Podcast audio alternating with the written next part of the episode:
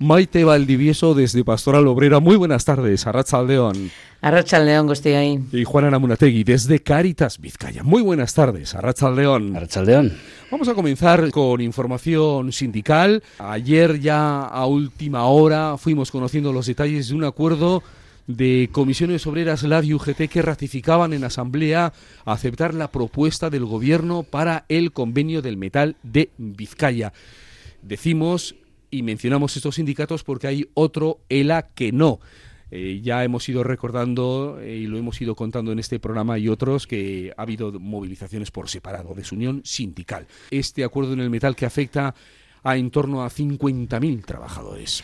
Pues la verdad es que dentro del paraguas del convenio del metal, pues hay muchos trabajadores y trabajadoras, ¿no? Eh, que están afectados y que yo creo que es buena noticia el que se den pasos de cara a la renovación de, este convenio que estaba ahí paralizado y como hay otros también ¿no? que necesitan de una negociación. Yo creo que es muy importante valorar en lo que tiene de la negociación colectiva, ¿no? El que desde las realidades de quienes forman una la empresa, eh, pues haya acuerdos que posibiliten el reconocimiento de la dignidad de los trabajadores y trabajadoras y que se lleguen a acuerdos, ¿no? En un momento además económicamente complicado, pero que también es verdad que también hoy salían eh, las informaciones de los beneficios de algunos grandes bancos y, emporios empresariales, ¿no?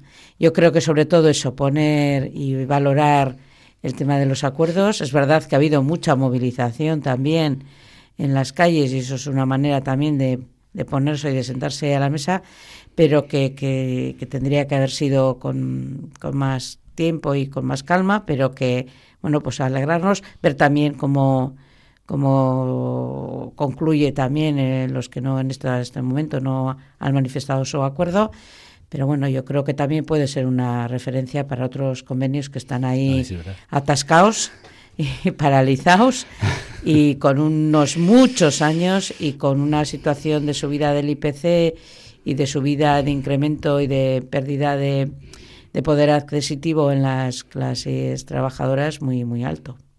Sí, digamos, eh, aparte de las posiciones eh, particulares de sindicatos, que eso, pues, eh, en este tipo de cosas, de, situaciones y de negociación, ahí influyen un montón de, elementos y de estrategias y de, posiciones, bueno, etcétera. Pero yo creo que lo que es el, espacio de la negociación, como comentaba Maite, el, refuerzo y lo que puede suponer eso, que ha habido también momentos eh, en los últimos tiempos en los que ha estado en, entredicho y que, bueno, que se refuerce esto y que, se, garantice que es un espacio de bueno, pues de intercambio, de, negociación y de búsqueda de soluciones para la gente, eh, pues a mí me parece sumamente importante. Que vaya dando resultados eh, mucho más. Eh, en este caso, bastante rápido, porque yo creo que el, digo, estamos hablando de un convenio para 2022-2025, si no me equivoco, estamos a principio de 2023. bueno, yo conozco otros espacios que en ese mismo rango todavía casi no hemos empezado a discutir las cosas. Quiero decir que vamos para mucho más largo y otros tantos. ¿eh? Entonces, bueno, pues eh, también ahí se ve la capacidad de, presión que el, que el, sector con tantos trabajadores tiene, etcétera pero bueno, que, se vayan dando pasos a mí me parece importante, por, también por lo que tú decías, ¿no? que estamos en una situación muy compleja en la que el más débil de abajo es el, trabajador, que está en, la, medida en que se retrasan los acuerdos, pues eh, está en una situación de, esto no cambia y estamos soportando todos los las subidas de, los precios, etcétera, pues con, con el bolsillo tan lleno, tan vacío como teníamos antes. Y bueno, pues eh, yo creo que congratularnos en el sentido de, eso. Hay, hay una mayoría sindical que está a favor, fenomenal. Tiramos para adelante. Eh, hay que recordar que la militancia de ELA, que no ha llegado a la firma de este acuerdo, que se va a firmar en las próximas horas, tomará una decisión en una asamblea el próximo martes ¿eh? sobre esta propuesta para el metal de Vizcaya. Sí, sí, que todavía queda pendiente de exactamente una cosa la postura del sindicato y otra la... Pero es vinculante el acuerdo. Sí, sí, con eso. Yo, algo que decía antes Juana, ¿no? yo creo que es en esto es importante también, eh, bueno, pues eh, poner en evidencia el papel de las organizaciones sindicales y de los trabajadores y trabajadoras. ¿no? Yo recuerdo en, una, en un documento del Papa, en un encuentro que hizo el Papa con los sindicatos en Roma, el primer, el primer encuentro que se hacía de estas características en Roma. ¿eh? Y yo que conozco algunas de las personas que estuvieron en aquel encuentro, pues lo vivieron con, como una gran noticia. ¿eh? Recordaba el Papa Francisco que sindicato, la palabra sindicato quiere decir hacer, sin, hacer justicia juntos. ¿eh? Y, yo creo que es un, un, valor importante. ¿no? A los pocos, en ese mismo año tuvimos una, un encuentro con, con sindicatos, eh, responsables sindicales de, a nivel del Estado, y hablábamos de esto, ¿no? del papel. En, una, en un momento en que lo organizativo y las organizaciones sindicales con ello están pues en descrédito, eh, yo creo que es importante también eh, valorar el trabajo y el empeño ¿no? de, de ese sector, de esas personas que son las que luego pues se sientan en las mesas de negociación y tienen que trasladar cuáles son las necesidades de los trabajadores y trabajadoras. Y también una llamada que hay muchos colectivos de los trabajadores, sobre todo y trabajadoras en situaciones de mayor precariedad, que a veces pues no se sienten reflejados y es una llamada también y un reto a las organizaciones sindicales, ¿no? El otro día hablaba con una persona del sector de la ayuda a domicilio y hablaba de, de, cómo estaba llevando a cabo también esas movilizaciones que están también sin, sin concretar el convenio sin actualizar el convenio desde hace bastante tiempo. y, y valor, cómo valoraba la organización y su militancia alguien creyente, ¿eh? estoy hablando que desde su compromiso de fe también lo vive ahí, y, valoraba ¿no? todo lo que supone de organización y de trabajo con las compañeras, ¿no? Y bueno, pues yo creo que eso es importante, ¿no? El, el, que en este momento en que la realidad laboral está tan fragmentada y la situación de tantos trabajadores y trabajadoras es de tanta precariedad, pues que haya una invitación también a recoger esos colectivos y a valorar eh, las organizaciones de trabajadores y trabajadoras como un elemento importante en la defensa de los derechos de los trabajadores, ¿no?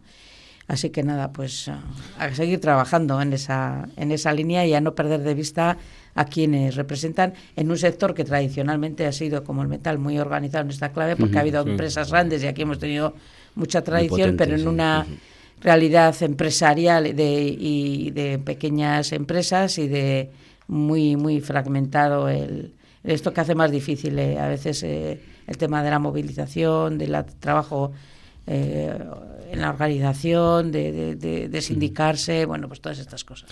Este acuerdo que estamos hablando del metal aquí en Vizcaya contempla una subida del 15% con cláusula de revisión anual del IPC, además de otras mejoras laborales. En este contexto sindical, Desgraciadamente ya tenemos y estamos a comienzos del mes de febrero la primera víctima mortal en el trabajo. Ha ocurrido en San Sebastián, en esta jornada de jueves hay concentraciones allí en Donostia y también algún sindicato ha convocado concentración eh, para denunciar este tipo de situaciones también aquí en Vizcaya, en Bilbao. Eh, estábamos, bueno, pues eh, ha sido el primero en, hoy, pero no va a ser el último, lo sabemos. O sea, esto es así de triste, mm. como tantas cosas, ¿no? El ir a trabajar para ganarte la vida y perderla allí, ¿no? Em, no sé, yo creo que no hay conciencia global de la necesidad de, de, la prevención y de la, de la importancia de la prevención en este asunto eh, con, con, las garantías que, que, requiere. Eh, sigue habiendo muchísimas eh, muchísimas dificultades para poner en práctica, porque a veces yo creo que se hacen, se toman medidas muchas veces cosméticas de, bueno, pues está en los convenios determinado tipo de, de, asuntos, está hay una ley de protección de riesgos laborales, pero luego la práctica, la práctica y la, y la, y la, la garantía real pues en muchas ocasiones, eh, bueno, pues se trabaja rápido, deprisa, hay que cumplir plazos, hay que no sé qué, se sustituye, no se sustituye, eh, más horas, o sea, hay miles de circunstancias prácticas en la vida diaria que, que ah, en las que las, las empresas y a veces los trabajadores también hay que ser conscientes de que ocurre eso, nos saltamos las, las mínimas eh, reglas, reglas y garantías para poder, entonces, pues bueno, nunca será suficiente la sensibilización que tengamos en este asunto, como en tantos. ¿eh? Yo ahí digo que hay, hay muchas cosas que a veces, eh, bueno, eh, yo pensando ahora todo el tema este de la, de la ley del sí es sí y todas estas cosas, quiero decir, hay, hay, hay, hay, hay veces que hacemos cosas que ponemos mm, medios para castigar cuando las cosas han salido mal y vamos a, vamos a poner una multa a esta empresa, pero yo creo que el trabajo importante está detrás, está en la en la educación, está en la sensibilización, está en la, que, en, la formación de las, de las trabajadores para que esto sea el, el, núcleo de, o sea, lo más importante, lo primero que tenemos que saber es que eh, en mi trabajo tengo que respetar y tengo y, dispongo de estos medios que yo creo que hay ocasiones, yo he conocido casos en que la gente no sabía ni, ni, ni, qué, ni, qué tenía en su disposición para, para protegerse. Entonces, eh, triste, ¿eh? o sea, esto es triste y tenemos mucho, mucho trabajo que hacer en esta línea. Sí, yo creo que eso es muy importante, el visibilizarlo. Eh, en las cifras que hablan el año pasado, hablan de 777 personas muertas en accidente laboral, así, de, sin tener más datos de pues, las consecuencias de las enfermedades laborales, que eso ya es otra cosa, o dos muertos en el estado al día y esto no, una sociedad no lo puede soportar. ¿Qué va? Eh, hay situaciones en las es que está total, o sea, hay una invisibilidad de esta realidad pasmante. En la iniciativa por el trabajo decente este año, el 2023, se va a poner aquí la mirada. Un trabajo decente es un trabajo saludable. Y bueno, pues todas las actividades, los actos, pues va a tratar de recordar también esta, esta realidad, ¿no? El fallecimiento de una persona en el trabajo, pues que se precipite de un andamio o de una altura, como ha sido el caso en Donosti, pues nos llama la atención así más, eso nos puede, si tenemos esa sensibilidad, o es algo como más evidente, parece. Pero hay otras muchas realidades que son de goteo, ¿no? Y de condiciones en las que verdaderamente no se cuida la vida, ¿no? En el ámbito laboral, ¿no? Y que no y que esas prevenciones se computan a, a gasto, ¿no? Entonces es un gasto, es costoso. El tema de la formación es un asunto clave, ¿no? Y también en esa rotación, en esa precariedad en la que vivimos, pues eh, no será ni, no ha sido ni el primero ni el segundo caso que la persona fallecida ha fallecido a los pocos días de su trabajo o que ha habido unas condiciones en las que no estaba regularizado pues la maquinaria, las protecciones. Bueno, pues yo creo que eso nos tenemos que, hacer mirar como sociedad, ¿no? Y luego, pues la, la penalidad que supone, bueno, la de la pérdida humana ya eso no, no tiene baremo, pero también la penalidad que sufren muchas familias para tratar de justificar eso, para que haya una, indemnización, bueno, para muchas cosas, ¿no? Y entrar en un proceso judicial. Igual lo más visible que tenemos es el tema del amiento, porque haya habido también una asociación y un un colectivo de trabajadores y trabajadoras que se han movilizado mucho, ¿no? Y que han conseguido, pues con mucho tiempo, con mucho tiempo, pues algunos pasitos, ¿no? Pero hay otros colectivos, pues que están todavía mucho más invisibilizados y luego también el colectivo de trabajadores migrantes que tienen están en una situación a veces más precaria y menos regulada, pues que también es sangrante, ¿no? Y aquí en nuestro entorno los trabajadores fallecidos en la tala, pues ha sido, hemos tenido momentos también eh, de un número de personas muy importante. ¿Eh? Muy importante. Hemos comenzado diálogos con, con, un acuerdo del metal en Vizcaya y comenzábamos la semana con otro acuerdo en Madrid, en el conjunto del Estado con el salario mínimo interprofesional. Anuncio de una subida del salario mínimo interprofesional del 8% en 2023 hasta los 1.080 euros mensuales. Y ahí están UGT, Comisiones Obreras, los sindicatos, pero no está la patronal, no está la COE. Es una pena, la verdad, porque, hombre, también hay, bueno, cada uno defiende sus posturas, pero hasta ahora ha habido, en los pasos previos sí que ha habido eh, presencia de, las, de, las, tres partes, digamos, la parte social, la patronal y el, gobierno. Estaban justo hasta, hasta la... Eh, sí, ahora, bueno, pues vete a saber cuáles son las circunstancias. Eh, la, falta de presencia me parece un poco preocupante en el sentido de que yo creo que habla de otras cosas, ¿no? También probablemente del momento, estamos pensando ya, hay por ahí elecciones a la vista, bueno, no sé, yo creo que hay, hay otro momento político, ¿no? Pero el asunto sería llegar a acuerdos que, que, comprometen a todas las partes implicadas en el asunto. ¿no? Eh, eso sería lo ideal, pero si no, pues al menos eh, vamos a proteger a quien, a quien más lo necesita. Y yo creo que en este momento, antes comentaba también Maite, ¿no? En momentos en los que, desde el punto de vista económico, globalmente parece que eh, nos quejamos mucho, pero luego las, los números dicen que eh, las cosas no van para atrás, sino que las empresas tiran para adelante, sube el empleo, eh, más beneficios, tal, pues garantizar que al menos parte de esa de esa generación de riqueza eh, se distribuye eh, un poquito, porque realmente no es eh, una distribución equitativa, ni mucho menos, ni, los, ni lo va a ser con este cambio, pero bueno, pues por lo menos que algo más de esas migajas les llegan a las personas que están en peores, porque esto beneficia a las personas que están en peores condiciones en sus, en sus situaciones. O sea, aquí no hay, yo no, sé si hay alguna otra vuelta que se le pueda dar para entender el salario mínimo, pero estamos hablando de eh, aumentar, el, mejorar las condiciones de quienes están trabajando en su peor, en el, en el, en el punto más bajo y más y, con más dificultades de, la escala laboral, ¿no? Entonces yo, pues, eh, vamos, me parece que es un, un, paso muy importante para eso, ¿no? Para, pues para, para al menos eh, dignificar un poco las condiciones de trabajo de mucha gente que realmente no solamente es el salario, esa es otra. ¿eh? eh o sea, quiero decir, el salario es una, una parte de, de, esas condiciones.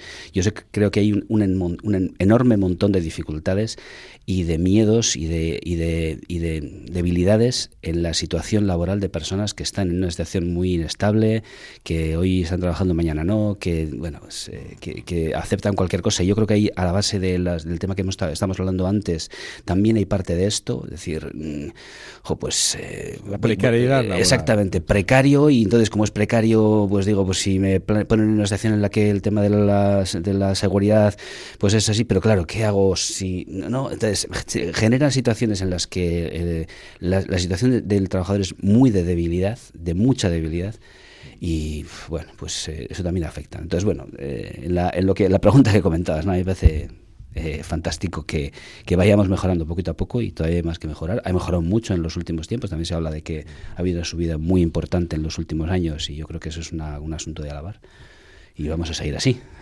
Pues sí, yo creo que también es una buena noticia porque además hay eso eh, actúa como referencia para muchas cosas. Eh, recordar, por ejemplo, que las personas del servicio doméstico es ese, el salario hmm. en las ocho horas de trabajo, ¿no? el marco de referencia en una situación pues que todavía faltaba para regularizar con el régimen general mucho, ¿no?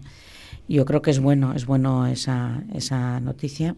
Y bueno, pues volviendo a lo que decíamos antes, ¿no? Cómo se ha incrementado el IPC y cómo ha subido pues los productos básicos más esenciales, ¿no? En, en esto, ¿no? Pues lo que se incrementa la cesta de la compra y eh, la energía, eh, la bueno, pues todas estas cosas que son productos de primera de primera necesidad, ¿no? Y que bueno pues que haya una referencia y pues es importante y que sobre todo pues también viendo la limitación no eh, que en eso tiene todavía para para alcanzar también lo que pueden ser pues unas condiciones de vida dignas no lo que para muchas personas se ha incrementado el tema de las de las de las hipotecas no pues eso que empiezas a hacer números y, y la cosa se, se pone pues muy muy muy puesta arriba no para para muchas personas y para muchas familias, ¿no? Así que bueno, pues yo creo que eso, que es una pérdida al que no se ha compartido. Cuando además eso, desde la experiencia que tenemos, que también para la RGI es una marco de referencia, eh, yo creo que pues el que la cohesión social que eso supone, en la medida que hay unas condiciones más normalizadas, ¿no? Y pueda haber un bueno, pues yo creo que eso ayuda también a que la sociedad funcione y que, lo y que funcione con, con, los mínimos de dignidad para todas las personas. Sobre esto último que estáis comentando, las hipotecas, la ministra de Trabajo, Yolanda Díaz, que ayer, eh, una vez conocidos los beneficios de algunas entidades bancarias del BBVA, que logra beneficio récord de 6.420 millones y que repartirá el dividendo en efectivo más alto en 14 años, mm, defendía la congelación de las cuotas de las hipotecas porque decía la situación es imposible de soportar. Hoy hemos conocido también que el Santander ha logrado beneficio récord de 9.605 millones en 2022. Eso supone un 18% más. Beneficios, que viene de, bueno, ¿no? Beneficio es la palabra, ¿no? Pues ya está, ya está. Si es beneficios bueno. No sé, es que está bien. lo que decía yo antes, quiero decir que eh, estamos en una situación en la que, mm, no sé, por incertidumbres o por lo que fuese, parece como que hay una sensación de que las cosas van fatal de que hay peligro, de que no sé, de que perdamos, de que, no sé muy bien de qué. Yo es la sensación que tengo, ¿no? Es una intuición o una, una corriente generalizada de opinión de qué mal van las cosas, o no sé, parece ser. Y sin embargo, eh, empezamos a, poner números, vemos el, los beneficios de las grandes compañías, grandes bancos, grandes eh, eléctricas, grandes... y son beneficios en algunos casos récord, ¿no?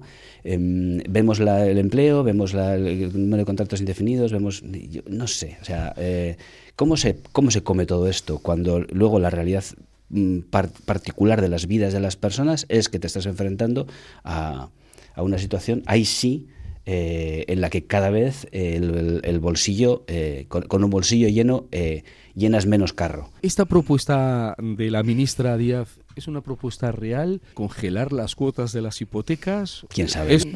habrá que poner medidas, ¿no? Como se han puesto para otras cosas. Quiero decir que el tema de la vivienda es un tema, pues también sangrante. O sea, es que al final el hecho de la hipoteca responde a la necesidad en muchos casos de acceder a una a una vivienda, pues también si te pones en el plano del alquiler, pues tampoco te resuelve porque estamos en unas cifras abismales. Y claro, pues como te dice muchas veces a la gente, pues mira, oye, prefiero no comer que por lo menos tener un techo, ¿no? a veces, ¿no? Entonces, claro, estamos en una dinámica en la que hay muchas cosas implicadas. Estamos hablando del tema del empleo y, y el tema de la vivienda no es un elemento que podamos mantener al margen de toda esta cuestión. Entonces, así, pues en conversaciones en estos últimos días en mi entorno, pues a la mayoría, eh, con estos líos, tienen unos incrementos de una media de 200 euros al mes. O sea, yo en estas conversaciones que tienes eso, pues la gente, la cuadrilla, tal, no sé, trabajo, no sé qué, en el entorno, y, eso, pues por eso igual ha dicho esa cifra la ministra, y porque es un poco la media en la que se mueve el personal. Pero estamos hablando de hipotecas en el, entorno que conozco de muchísimos años que accedes ya tarde porque ya hasta que te estabilizan eh, pones esto que las nuestras gente se independiza con 30 eh, hasta la jubilación esto pues eso, eso, y eso. Entonces claro o sea no solo en herencia qué no piensas en las herencias que te van a dejar tus mayores para hacerte un colchoncito. No no no. La herencia que te van a dejar de la hipoteca si quieres heredar el piso porque claro entonces yo creo que en esto el problema es mucho, bueno, pues igual hay que poner medidas, no sé si las medidas tienen que ser eh, como hasta ahora se han estado haciendo, ¿no? Pues para cosas, ¿no? Pues estos días está habiendo unas colas eh, tremendas con el tema del transporte, que ha habido una gratificación al transporte y yo que me muevo en transporte, eh, la mayoría de las veces ves cómo se ha incrementado el uso del transporte. Entonces eso es algo positivo. Y bueno, pues eh, se ayuda, se financia y eso también saca otros coches de la carretera, la gente tiene más capacidad. Bueno, pues hay medidas que igual hay que implementar. Pero que es que esto es una cosa más amplia porque está eso, el empleo, la vivienda, ahora los presupuestos, los impuestos. Ahí hay un proyecto de vida, de sociedad en la que hay que interconectar todo, ¿no? Si en la medida que fragmentamos no abordamos el fondo de las cuestiones, ¿no? Que al final lo que es qué cosas, qué mínimos tiene que tener una persona para desarrollar su proyecto vital. No digo para que se vaya de vacaciones a Cancún, sino para desarrollar un proyecto vital mínimo, mínimo. Y ahí está eso, un empleo digno, una vivienda. Y cuando hemos puesto todo en el empleo y un un empleo remunerado que me posible, pero es que eso, eso ya se ha acabado. Eh, para muchas personas. Entonces, hay que tener una mirada en eso un poco más amplia también, ¿no? Y no, no parcializar porque nos resta perspectiva del, del problema fundamental. Habéis sacado también en esa conversación la polémica ley del solo sí es sí. Eh, vamos conociendo pronunciamientos políticos, especialmente ahora llegan entre los socios de gobierno, que son los que se está escenificando la diferencia entre ellos. Y lo último que tenemos es que está más cerca el acuerdo que el desacuerdo para la reforma de, esta ley. La situación obliga también, ¿no? Hombre, eh, eh, la, la, situación que se ha producido, claro, lo, que, estamos, o sea, se ha generado. Hay, hay cosas que yo, a, mí, me parece que eh, ahí sí que ha habido en todo esto no sé, no tengo ni idea, pero o sea, yo es un ámbito que desconozco, el ámbito jurídico y legislativo. Eh, pero desde fuera, pero desde, fuera, mm, quiero decir, con buena intención, yo creo que hay un fondo, un fondo teórico que, tenemos que aceptar. Digo, el tema de los consentimientos. Ahí hay, hay, unos, algunos asuntos que son de rigor, de, protección, de, pero claro, la, puesta en práctica real ha supuesto, pues, eh, bueno, pues lo que todos conocemos, ¿no? Medidas y, situaciones que, que, revierten una realidad, ¿no?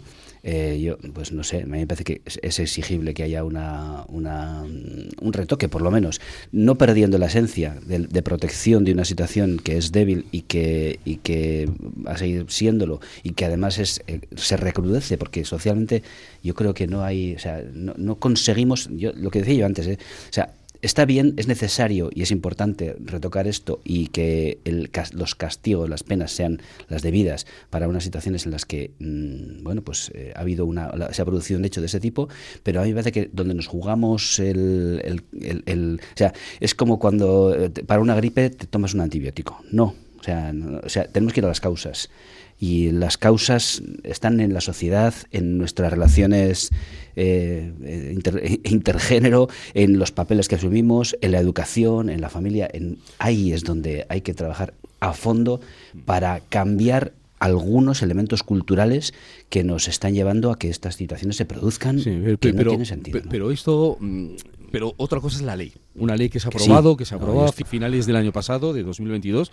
Hay que, hay que revertirlas. Yo en eso estoy de acuerdo. ¿eh? O sea, que algo hay que hacer para que eso eh, vuelva. No, no, sé si vuelva, no, porque no es volver atrás, no, no es lo que tenemos. O sea, hay avances ahí. Hay avances de, de, concepto que son importantes, que son muy importantes. A mí me parece que el tema del consentimiento, o sea, de la, de la situación de que no tenga que una, una mujer andar justificando que, que sí, que ha puesto toda la fuerza de vida para evitar un asunto de esto, sino que no, no, no. No, o sea, yo eso lo tengo claro, que hay un avance. Ahora, ¿cómo se ha hecho en la práctica y qué, ha generado en la práctica es algo que es una consecuencia indeseada que habrá que corregir. Pues como todo, la experiencia a veces nos lleva a decir, pues hay que, hay, que corregirlos, Yo creo que en eso es, es importante, bueno, pues, eh, o sea, poner en marcha toda la maquinaria de los expertos legislativos de uno y otro lado para poder corregir esos errores desde una apuesta que es eh, buena y que pone en evidencia la necesidad de abordar un tema tan sangrante como este,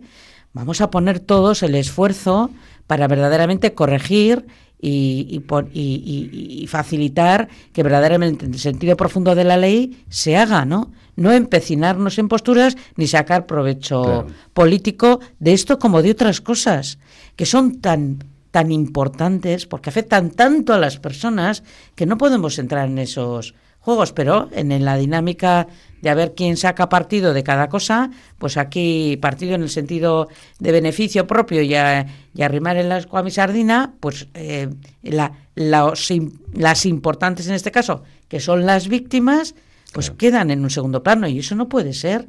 Y la, la legislación, ya sabemos que a veces va siempre a en segundo plano, pero en este caso hay que ponerse las pilas quienes saben, quienes entienden, quienes conocen y en profundidad y ver dónde están los los elementos que puedan hacer esas correcciones. Hemos comenzado hablando de, del mundo laboral, con acuerdos en el metal, el salario mínimo interprofesional. Y recordar también que hoy hemos conocido los datos del paro, también aquí en Euskadi, el paro subía en Euskadi, subía en Euskadi al concluir el mes de enero en 2.107 personas. Eso es un 1,9% más respecto al mes anterior, con lo que el total de desempleados se ha elevado a 112.905 desempleados en estos momentos en la comunidad autónoma vasca. Maite Valdivieso desde Pastor Obrera, muchas gracias y muy buenas tardes. Arrachaldeón. Arrachaldeón, Gustioi. Y también Juana Munategui. Y también Juana Munategui desde Caritas Vizcaya. Gracias, buenas tardes. Arrachaldeón. Agur. Agur. Agur.